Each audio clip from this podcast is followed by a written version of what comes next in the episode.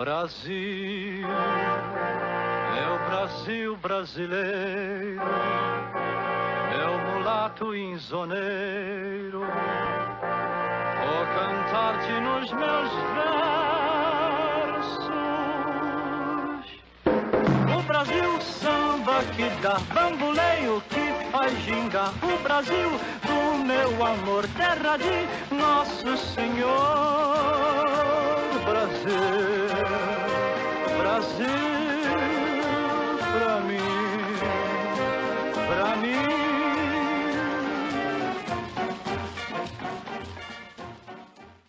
Olá, bem-vindos a mais um episódio do Barba em Conserva, um podcast conservador que busca te tirar do comodismo da ignorância e te fazer lutar por seu direito de opinião e liberdade.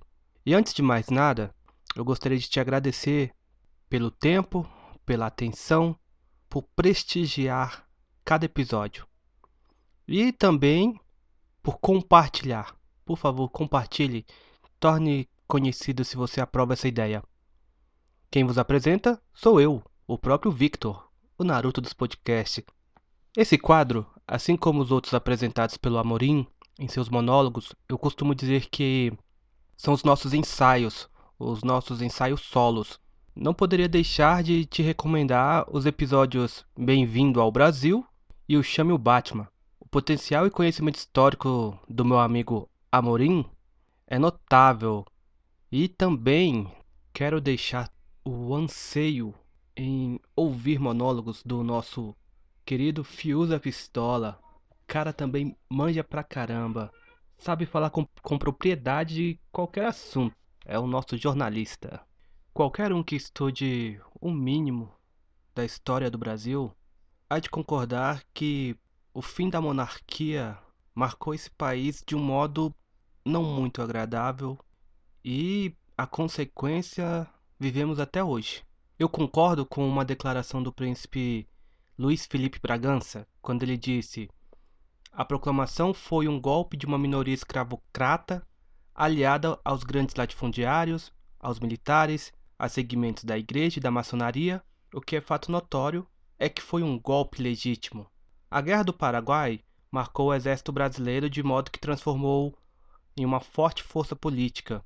Na época, os militares reclamaram do soldo congelado por anos, da redução dos efetivos depois da guerra, da falta de modernização de equipamentos e além do motivo mais fútil, a dor de chifre e traição do nosso querido, miserável, maldito e mentiroso Teodoro da Fonseca. Da instauração da República em diante, em que alguns hipócritas berram que vivemos em uma democracia, todas as ações não passaram de golpes atrás de golpes de uma elite dominante. Tudo isso é um prato cheio que causaria inveja em uma série como Game of Thrones, além da nossa realidade de guerra política ser bem parecida com a existência de dragões, caminhantes de mortadela, vampiros, bruxas e falsos religiosos. E nós esperávamos que o clima fosse ficar intenso, mas veio pandemia e com a pandemia veio a fraudemia e ainda assim conseguimos ver que as forças políticas continuam brigando e com toda canalice de sempre. O nosso Brasil não é para amadores. Eu gostaria de ver pessoas de outros países tentando entender como funciona a política por aqui. Acho que eles achariam complexo. Até porque vivemos uma mitologia dos Supremos, a inércia de um parlamento ocupado por velhas raposas que de quatro em quatro anos prometem ganhos e fundos e esquecem da vontade popular. Mas olha, todos só estão seguindo e obedecendo a nossa Constituição. E surge a pergunta: quem governa o Brasil? Para que você chegue a essa conclusão, iremos fazer uma viagem no tempo e apresentarei alguns acontecimentos, ao qual me recordo, com base nos dois últimos anos. A resposta ficará exclusivamente para você, ouvinte. No final, você assim poderá dizer aos outros quem é que está nos governando. Esse será um episódio político informativo, Basta vocês jogarem no Google sobre cada acontecimento e conferir a veracidade dos fatos. Pode estar fora da ordem cronológica, mas em relação ao ano, acredito que estarão em cada um. Mas eu não serei passapano do governo. Não farei defesa e nem agirei como um retardado que acha que os fracassos do Jair são ações de um xadrez 4D em que milagrosamente o colocará como o mais estrategista do Brasil. Não é assim que eu acredito. Ah, e como eu deixei claro no início, não acredito que a onça vai beber água, mesmo tendo um militar no comando, os interesses dessa onça é apenas em engordar com o Estado. Nossa história começa com o improvável. Os heróis caíram em desgraça pela corrupção e precisávamos de um novo Salvador para assim poder eleger e tentar resolver os problemas do país, ou então crucificá-lo, o que é bem típico de nós brasileiros. E o que não faltou foram figuras exóticas, desde ETs que aparecem de 4 em 4 anos, senhores de calça apertada, invasor de propriedades, postes e pastores fanáticos. Além de uma figura que estava há 40 anos na política, sem muitas propostas aprovadas, e que nos lembrava um certo louco chamado Enéas. Não se pode deixar de comentar que o que foi fundamental para a eleição dele, afinal, ele não tinha o mesmo horário de propaganda eleitoral que os outros, mas a mídia fez total influência para fazermos que esse cara fosse eleito. Sim, eles o criticavam, o tentavam difamar a todo instante. Mas no currículo do cara tinha algo que contava muito. Era uma ficha limpa e também de não querer acordos com a velha política. Para impedir, um louco que foi filiado a um partido de conduta não ilibada enfiou uma faca nesse candidato. Parecia ser o fim. Somente um milagre salvaria a vida da, deste homem e também do Brasil, que depositava as suas esperanças nele. A oposição não perdoou fez chacota, disse que era fraude, disse que era falso e que era uma armação, enquanto o homem estava à beira da morte. Mas Deus é brasileiro e ele conseguiu sobreviver. O sistema, marcado pelo Teatro das Tesouras, estava em choque, pois não calculou que aconteceria isto. Jair Messias Bolsonaro, candidato do PSL, derrotou o petista Fernando Haddad no segundo turno, com 55% dos votos e foi eleito o 38º presidente da República do Brasil, um capitão reformado do Exército e deputado federal desde 1991. Ele se elegeu com, com promessas de reformas liberais na economia e um discurso conservador, ao qual o brasileiro é por essência. No papel estavam algumas promessas: redução do número de ministérios, redução de carga tributária, privatização, extinção de estatais, reforma política, mudança no Estatuto de Desarmamento, redução da maioridade penal, mudanças na Lei Rouanet, aproximação com os Estados Unidos, Japão, Europa e Israel, ao qual nós havíamos distanciado por décadas. Em 2019, inicia o seu governo de maneira trucada, ao qual nós já esperávamos que seria não seria fácil. A oposição já tinha prometido que retornariam ao poder de qualquer maneira. Não precisariam nem de tirar o presidente. Mas vamos às ações de 2019. Além de ter escolhido um ótimo time e reduzido os ministérios para 22, ataque constante da mídia e da oposição tentaram a todo instante parar o governo. Vocês devem se lembrar que houve bombas sobre a rachadinha de um de seus filhos, Flávio Bolsonaro, e do amigo Queiroz. Inclusive, esse tal filho é uma das grandes dores de cabeça que o presidente tem até hoje. Eu não sei o que leva um político tão bem remunerado em nosso país querer fazer essa prática de rachadinha. Lembrando que, e para quem tem conhecimento sobre isso, é um ato que foi que é bastante, bastante utilizado, difícil de comprovação mas muito utilizado no meio político, e infelizmente o filho sofreu essa acusação. Veio o carnaval e o presidente continuava em suas mitadas falas relação ao Golden Shower e outras falas nas redes sociais, agradando assim aos seus eleitores. Tivemos no Ministério da Educação algumas trocas, a trocas de um ministro Vélez para Abraham Weintraub, um dos melhores. do time. A reforma da, da Previdência ela se arrastou durante o ano inteiro. A ausência da base no Congresso e do Senado e 885 bilhões de economia previsto nos próximos 10 anos foi o que conseguimos. A ideia inicial era que 1,3 trilhões em 10 anos. O presidente tentou decretos de posse e porte de arma, mas ficou preso. Houve também as traições, demissões de Bebiano e Santos Cruz, manifestações pró-governo e reformas. Era a festa da democracia. Mas a nossa Suprema Corte solta um ex-condenado e ex-presidente da República acusado de corrupção, Lula, com a derrubada da prisão em segunda instância. Outro fato: a mesma Suprema reduziu o tempo de cumprimento de penas a condenados por crimes cometidos sem violência ou grave ameaça, como os de colarinho branco. Outras ações: o Supremo decidiu em junho que o governo federal não poderia vender estatais sem o aval do Congresso Nacional. Beleza, se tudo for negociado. Mas uma ação do Supremo permitiu em junho a criminalização da homofobia e da transfobia, considerando que atos preconceituosos contra homossexuais e transexuais devem ser enquadrados no crime de racismo. Iniciou-se então o atrito com um herói nacional da Lava Jato, o tal Marreco. O Marreco foi um juiz que condenou o Molusco, mas se sentiu tentado pelo poder ou por uma vaga ao Supremo em se tornar um deus. E quem diria que uma das operações mais respeitáveis do país tinha fins políticos também. Uma das insatisfações do Marreco também foi que o seu projeto de lei anticrime, o pacote anticrime, havia sido desfigurado pelas propostas da Câmara.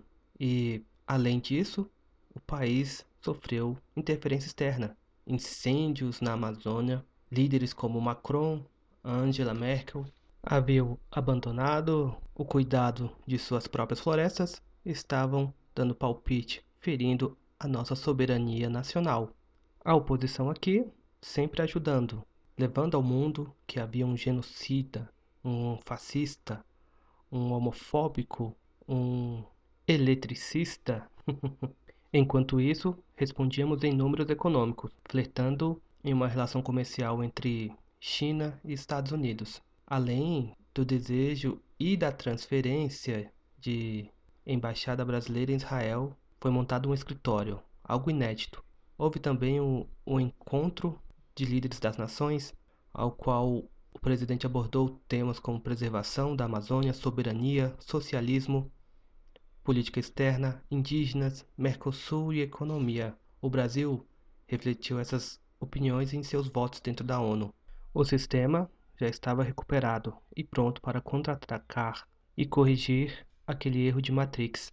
Que tal acusar de fraude e domínio nas redes sociais, campanhas de difamações. Que tal fazer isso para manchar a imagem do presidente? Que tal vinculá-lo a gabinete do ódio, em que no Brasil todos nós somos livres para expor nossas opiniões nas redes sociais? E por incrível que pareça, foi um dos poucos lugares que a esquerda se descuidou e não dominou. Mas vamos virar o ano 2020 as bombas ainda continuam e as traições também. Em janeiro, o presidente Jair Bolsonaro exonerou o então secretário da Cultura, Roberto Alvim, que gravou um vídeo com estética nazista, emulando um pronunciamento de Goebbels, ministro da propaganda nazista de Adolf Hitler.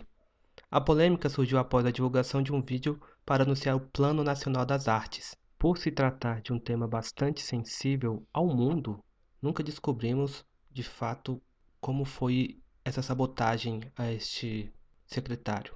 Pós-carnaval, tendo o melhor carnaval de São Paulo já realizado, veio um vírus maldito, o coronavírus, e também frituras entre ministros, demissões do ministro Mandetta, o Nelson Tait, o Marreco saiu de vez e dividiu a base a princípio. Parecia que o governo estava caindo.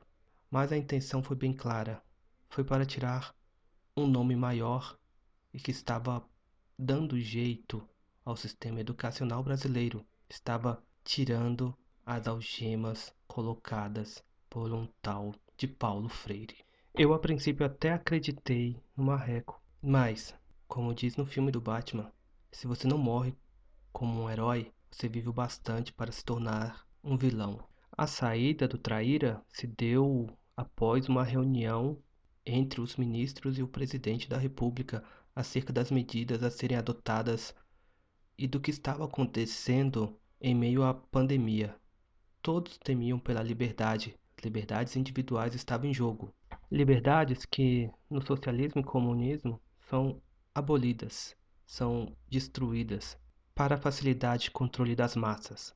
A Suprema Corte, mais uma vez, entra em ação e age fazendo com que venha a público uma reunião ao qual, em toda a história desse país, nunca foi vazada ou revelada a toda a população. Reuniões ministeriais de presidentes.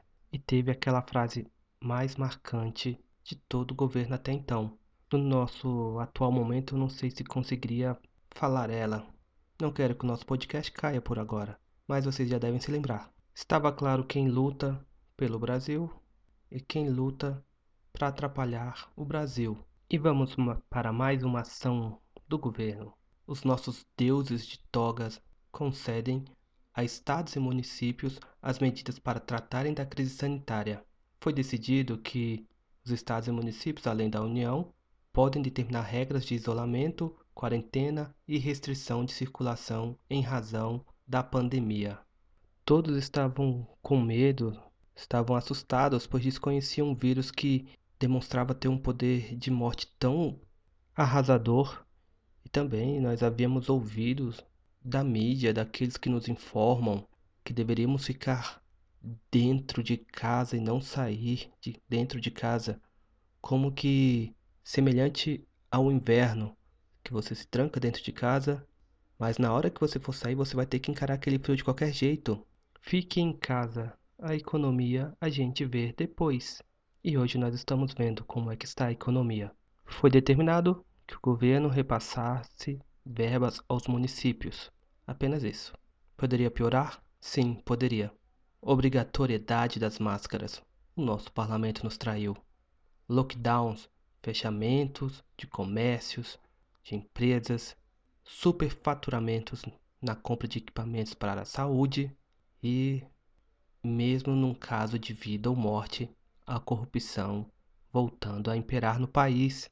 O governo tenta impulsionar as pessoas que estão sofrendo, fornecendo auxílio emergencial de 600 reais que começou em abril.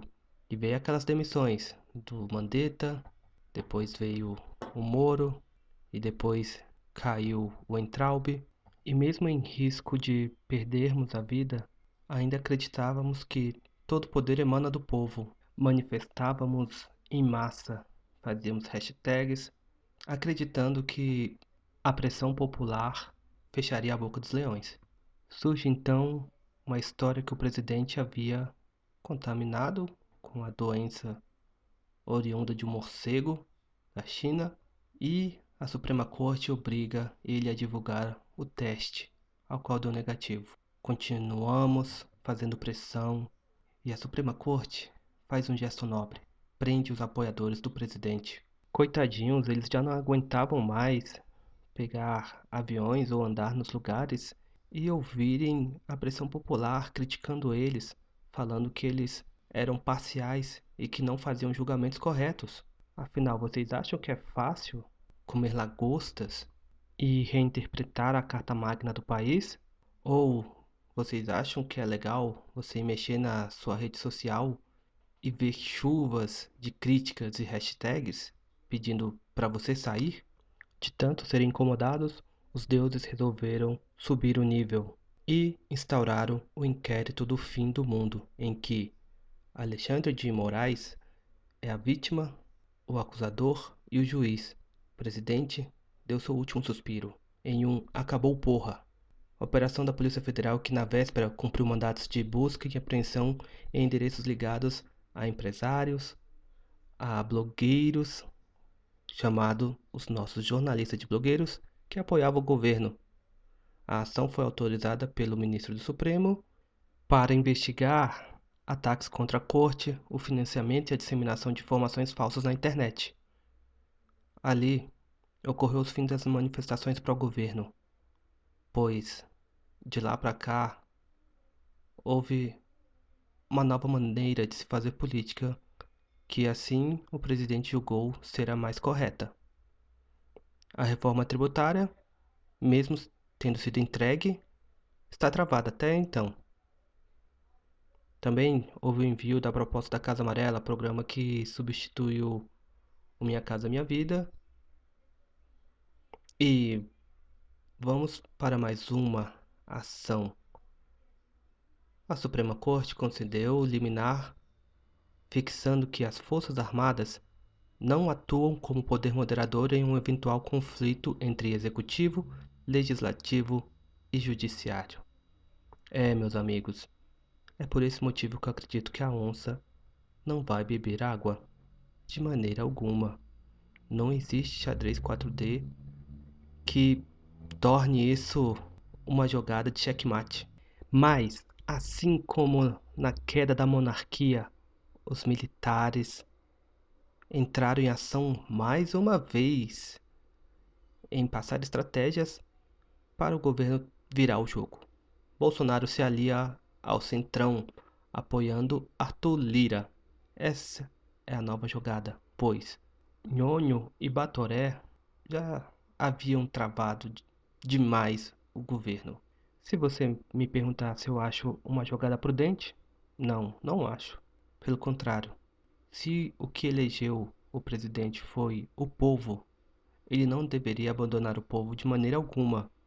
E ainda falar que devemos confiar cegamente.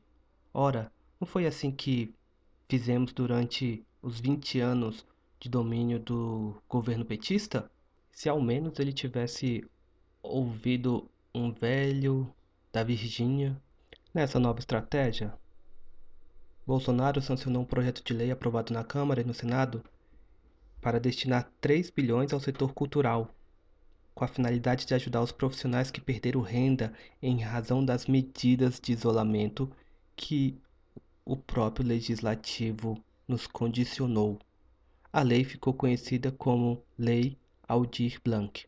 O Supremo mandou o Ministério suspender o dossiê antifascista. Sim, nós estivemos sobre um movimento que pediu o impeachment do presidente e também reivindicava direitos ao Black Lives Matter e também ações fascistas em protesto. Curiosamente, enquanto o governo tentava fazer as pazes e dar equilíbrio aos poderes para que ambos conseguissem fazer o Brasil caminhar em meio a essa guerra sanitária. Em prol disso, o que nós temos? O Supremo solta um traficante conhecido como André do Rap, via decisão do ministro Marco Aurélio. Bolsonaro, por sua vez, indica Cássio Nunes, ao qual ficará 27 anos. Vou repetir: 27 anos. 27 anos, 27 anos, 27 anos. Puta que pariu. Em meio a tudo isso, o que não falta são governantes com projetos ditatoriais e querendo se tornar futuros presidentes da República. Um tal calço apertada faz um acordo com o país Xing Ling, fazendo posição nas medidas de combate ao coronavírus. Os deuses togados decidem a obrigatoriedade da vacina, mesmo ela em fase de teste. O mesmo Supremo transfere aos estados e municípios o poder para adquirir vacinas em casos de demora de autorização da Anvisa, 72 horas após o recebimento do pedido de registro de vacinas. Isso já foi mais recente no final de 2020. Estamos fodidos. Nossa liberdade está por um fio. Mas, mesmo com rebeldia, nós somos fortes. Nós somos Brasil. Nós acreditamos que podemos reverter o resultado do jogo até o momento e que um novo ano tudo será diferente. Então, bora lá para mais ações de quem governa o Brasil. O Supremo prende o deputado Daniel Silveira, classificando flagrante delito competência que era do legislativo. Um parlamentar nunca havia sido preso dessa forma, mas a nova liderança da Câmara analisar as atitudes ditatoriais da Suprema Corte. Um parlamento que mereça respeito deve cuidar de cada membro seu e não deixar que exista interferência entre poderes. Essa interferência ela já deveria ter sido há muito tempo limitada ou colocado o Supremo em uma posição de defesa ou que cada um respeite, fique na, na sua linha de atuação. Mas o que eles fizeram? Eles voltaram e decidiram que aquele deputado deveria continuar preso. Enquanto isso, uma outra parlamentar acusada de ter matado o marido já está com outro está em liberdade respondendo pelo suposto crime. Mas espera que agora o governo do Bolsonaro vai andar. Opa, peraí. O Supremo autoriza a importação de vacinas sem registro na Anvisa. O mesmo Supremo obriga o governo federal a arcar com leitos de UTI nos estados por conta da Covid. O engraçado é que no ano passado, em que os governadores, prefeitos receberam verbas para tratar da pandemia e abrir hospitais de campanha, compraram respiradores, ninguém não viu mais nada disso. E estamos agora numa crescente da pandemia novamente, mesmo tendo se iniciado as vacinas. E por fim, até o meu registro de agora, o governo fez uma ação. Ele decretou zerar os impostos sobre armas. Mas aqueles cara, eles mesmos, suspenderam esse decreto e pediram justificativa. É, meus amigos, viver no Brasil não é fácil. Encarar a nossa democracia de papel sem um sorriso amarelo para esconder o medo e a tensão. E pode piorar?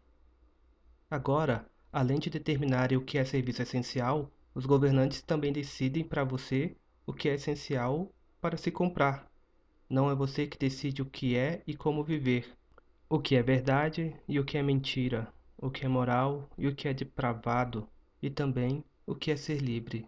E, usando uma frase de um sábio twitter anônimo de alcunha Dex, fazer guerra pela liberdade ou ter paz sendo escravizado? E aí, o que vocês escolhem? Mas vamos voltar lá para aquela pergunta que eu fiz no início. Quem governa o Brasil? Quem está governando o Brasil? Tire suas conclusões diante de todos esses apontamentos, pesquise. E se alguém te falar que estamos no pior governo da história desse país, aponte quais são as ações que estão cometendo. E, francamente, tentando buscar tudo isso da memória, eu não me arrependo de ter votado no 17. E como um conservador que ama a sua nação, eu só quero que o meu país cresça e que seja governado por pessoas de bens e que esses canalhas possam aceitar a derrota. Afinal, estamos em uma república, uma democracia Quanto ao excelentíssimo presidente da República, desejo forças, sabedoria e que olhe sempre para a vontade divina e respeite o povo. As pessoas de bem sabem que ele tem boas intenções para o Brasil e que não é qualquer um que levaria uma facada e ainda assim tentaria lutar contra o sistema. A história reserva redenções, reserva reviravoltas.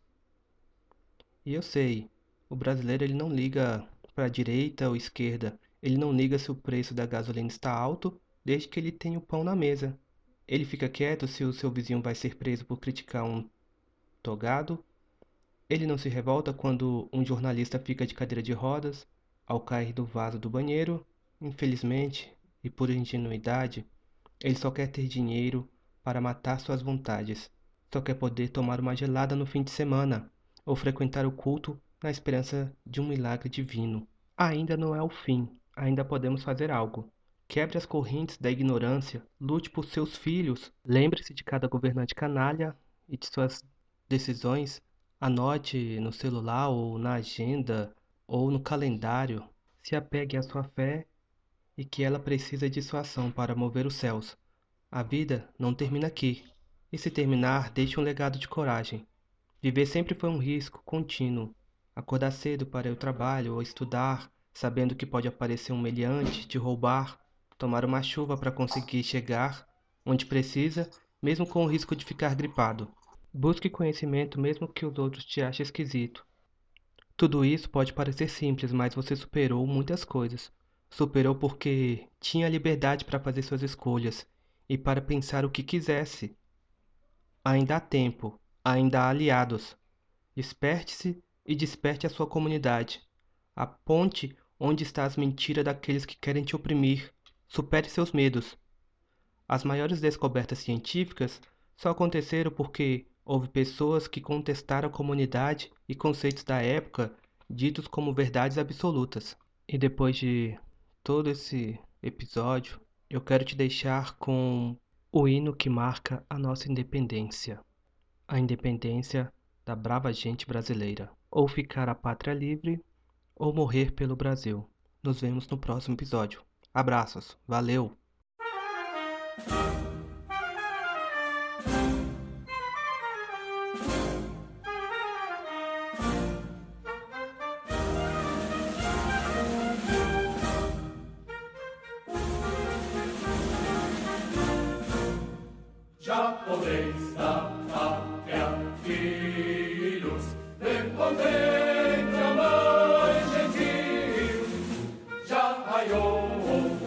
a liberdade, um horizonte no Brasil. Jamais